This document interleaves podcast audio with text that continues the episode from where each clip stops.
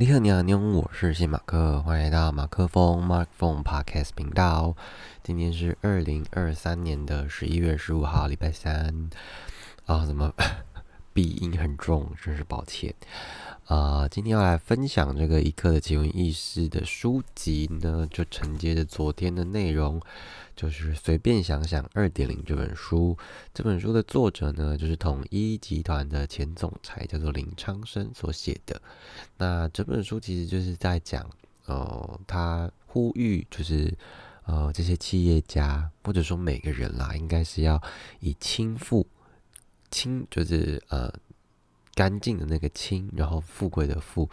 这个嗯这个 concept 来来来来来生活。对，来来来过完这一生，这样。那个清就是要让自己的心保持一个平静的状态，所以他的嗯，他的呃书的副标叫做《台湾应以其文化素养来引领人类往前走》，所以它里面其实讲了很多，我们内心应该要维持一个平静的状态，然后而且应该是好好的内观内省，然后富有那份爱心这件事情，虽然。啊，你可能会觉得说，哇，那就是一个很高大上的事情。但是，的确，这个就是真谛，就是我们在追求这些你说经济啊、科技的同时，其实人心啊，就是很容易被很多事情所蒙蔽吧。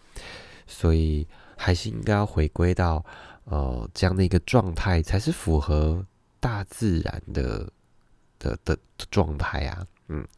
好，那呃，就来讲一下几个我自己很喜欢的段落。那某种某种程度上，其实我等于是，嗯，你在听的人可能是透过我来，我我帮你过滤了一些东西。但我自己觉得，我我喜欢的，反正就分享嘛。那如果你觉得有兴趣，想要看完整的，那你可以真的就可以买书去看这样。好，那要分享的第一个是。第一百零二页，他说：“人要像一棵树，树多大根就有多大，才能顶得住风风雨雨。人也一样，心灵要深且广，才容得下世间冷暖冲击。”嗯，以前就有听过，就是一棵树，它的它的枝叶延伸到哪里，它底下的根，它底下就是它的根就会存在到哪里啦。所以我自己觉得，嗯，它这样的一个，就是我们要走的。深且广，就是我们的心也是要够符合这个条件，你你才能够，你才能够呃面对各种各式各样的事情嘛。就世间冷暖冲击，其实啊在所难免啦。就是在江湖上要混嘛，是不是？就是会有很多啊有的没有的问题，你可能面对一些巨婴啊，或者是面对一些呃 OK 啊什么之类的，就是很多很多很多。你无法理解怎么会有人这样子活着，或者是这样做事情，但但这世界上就是这样。那如果你的心不够深、不够广的话，啊，你其实就被他牵着走了。老实说是这样，但是对那些人来说，他没有什么自觉啊，他也不觉得他造成别人的困扰，所以你要练就你这颗心，不要受他的影响。就是你，你，你，你，你还是会。希望他好，或者是你要你要怎么去帮助他，但是你不要因为他他的烂，然后让你自己心也跟着烂掉，或者是啊跟着向下沉沦这样。嗯，好啊，然后这边呃下一页一百零三页，他我我蛮喜欢这个的，就是因为本身就是佛教徒嘛。他说我们要学佛，我们要学菩萨，菩萨有愿力而不是目标。我那时候在想说，哇，好。愿力目标有什么不同呢？他说，愿力跟目标不同，愿力是生命的事，目标是生活的事。就是我们，我们今天在哦，你说我要呃写写三首歌，它就是一个目标。可是愿力比较像是，我希望写出一首能够让人感动，或者是让人很有共鸣的一首歌，就是那个那个愿力。你你你投注在它上面的那个心，其实是扩展到不是只是事项上物质上的承办，而是升到那种呃新的这件事情上的。哦，所以我就蛮喜欢这样的一段话。然后呃一百一十页，他说啊，他其实就是说，就是这个是大，就是宇宇宙万物都有一个它我们看不见的韵律在流动啊，就是像哦季节到花就开啊，这是花的韵律，然后四季分明是天的韵律，然后昨天有讲嘛，那个地球的脉脉动就是十三个小浪就有一个大浪，就他这边又再次的重提讲。然后他说：“听说从外太空可以听到地球以轰的这个声音在转动，然后这个是地球上千万亿音声的总和。所以，呃，他这里有讲到一个东西叫做呼吸是个坐标，这样。我我我喜欢这个譬喻，诶，就是呃，就是我们呼吸，就是我们这个人跟呃这个自然界，就是。”呃，交交交换能量的一个方式，然后，所以你在呼吸的时候，我这是我自己的感受啦，就是啊，你你你是你你就被啊，你你会很呃，怎么说？就是你是被定在哦的经纬度多少的那个状态，就是你在这个这个这个这个 timing，然后你受到了大自然的一份的。你要说氧气也可以，能量也好，这样你就被定定住在这个空间，定位在这个地方，这样我就蛮喜欢这个这个这个说明的。这样好，那呃一百一十五页，就是因为他这本书其实常常会把嗯讲讲讲就会讲到量子力学这件事情，我都是想想说哇，统一集团的监督台到底是什么时候学量子力学？然后他这边就有说哦，是他退休后他就开始研究。涉猎就是量子力学这件事情，然后他就有说，呃，生命能这件事情是宇宙中最细微的能量，因为他反正他就说说，就这个宇宙有呃一个叫本体界，一个是现象界。那本体界呢，就是比较像无这件事情，就是新新的东西，然后现象界就是你你你反映出来，你看到那些实体的东西，实体化后的东西。所以比较像是物质的，我就觉得哇，就是他退休应该是六七十岁的事情吧，我是没有研究，但是他到这样的年纪，就是还这么的呃，这么的，就是求知求知欲还是那么的强烈，我就觉得很佩服，很敬佩这样，嗯，然后再来一个是呃，我很喜欢的譬喻，他说。呃，思想要像流水，心要像阳光，照耀着流水，水动光不动。只要心如阳光，静静的关照思想的来去就好了。因为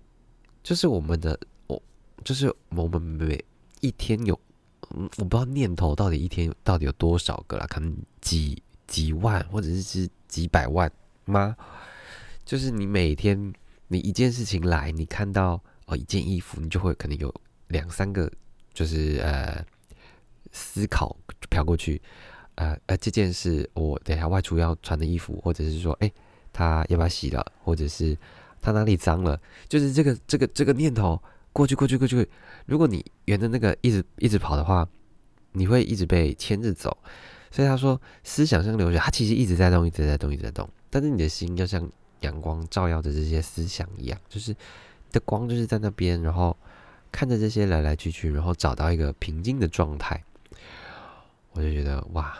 嗯，好有哲哲理哦。我我看完这本啊，看到三分之二有了吧，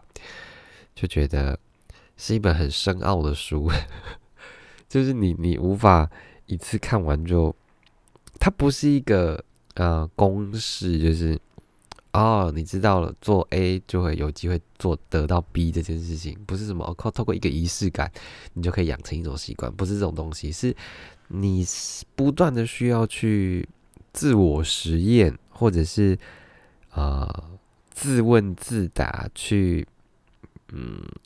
把那自己把那些你的思考的东西一步一步的理清楚，这样，嗯，好。然后再继继再继续，呃，第一百二十一页，他说，呃，只在意识的第一念初心上，跟着时间的移动而移动。不要有分别念，不要有占有欲，随遇而安，这才是正确的思想方法。是不是觉得我刚刚前面那一句，你都看得懂哦？就是哦，意识的第一念就是你初心上就跟着时间的移动一样，就他拼起来就觉得，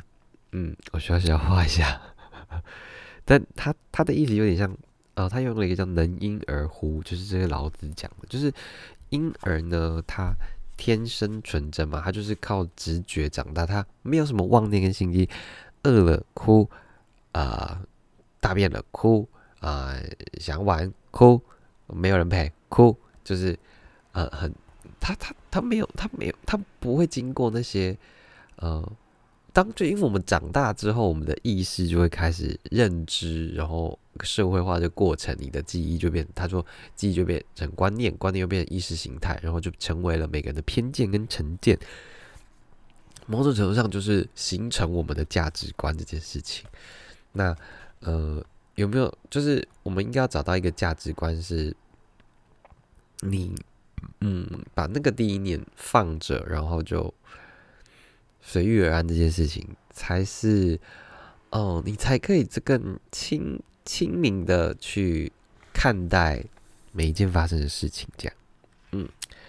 然后有一句话是一百二十五页，它短短的，他写他写文化是内心的文明，我就觉得很美诶，就是文明其实就是一个嗯族群啊，我我没有去翻。呃，文明在 Wiki 上面的定义啦，但就是一个族群在意识形态上面的显现嘛。那呃，所以内心的文明就是这个显现，就呈现出这个国家或这个族群的文化或者是集体意识。我我只是觉得这句话没想要分享一下了。好然后还有一个现象。他说叫做一百只猴子现象，他这个意思是说什么呢？就让大家科普一下，嗯，这算科普吗？就是长知识。他说一百只猴子的现象，就是证明集体思考的能量是非常大的，当大到某个程度，就会成为磁场，然后散播远方。呃，好，念完了。而在远方别处，如果有敏锐的脑筋当接受器。则会有突来的灵思出现，而自认为是自己的灵感，这叫做感通。然后量子力学也有证明这件事情是真的，这样，这有点像蝴蝶效应吧，或者心电感应这种感觉吧。我只是觉得好像可以来特别 Q 一下这件事。好，然后呃一百三十页，他说唤醒内在的第二个太阳，这第二个太阳是什么呢？就是智慧这件事。呃，他在一百三十二页，就也在这个小篇里面说，嗯，海洋表面的波浪起伏，就像我们的表面意识，然后它的底层深不可测，就是我们的潜意识。这样，那呃，我这边其实是想到，就是他他是强调我们要让我们的，我们应该要去开发我们的心智，然后让表面意识的波浪平静。然后你的意识才可以很亲密的看着自己的觉知，去深入到潜意识去探索。这样，我我我看到这边的时候，我是想到那个葬送的福利脸。为什么会会说这个呢？就是呃，如果你有跟这部动漫的话，它其实是在讲一个呃一个精灵，他活了超过千年，然后他看待时间的方式其实就跟一般人类不同，因为对人类来说。一百年可能都哦，甚至八十年都不一定活得到。可是对他来说，可能就是一个一个一场午一场比较久的睡睡眠时间，然后就过去了。对他来说，就是只是一小段时间而已。然后好，那那这是题外话。那他呢，就是呃，他的老师就教他说：“你因为魔力就是这件事情，他会就是。”有点像，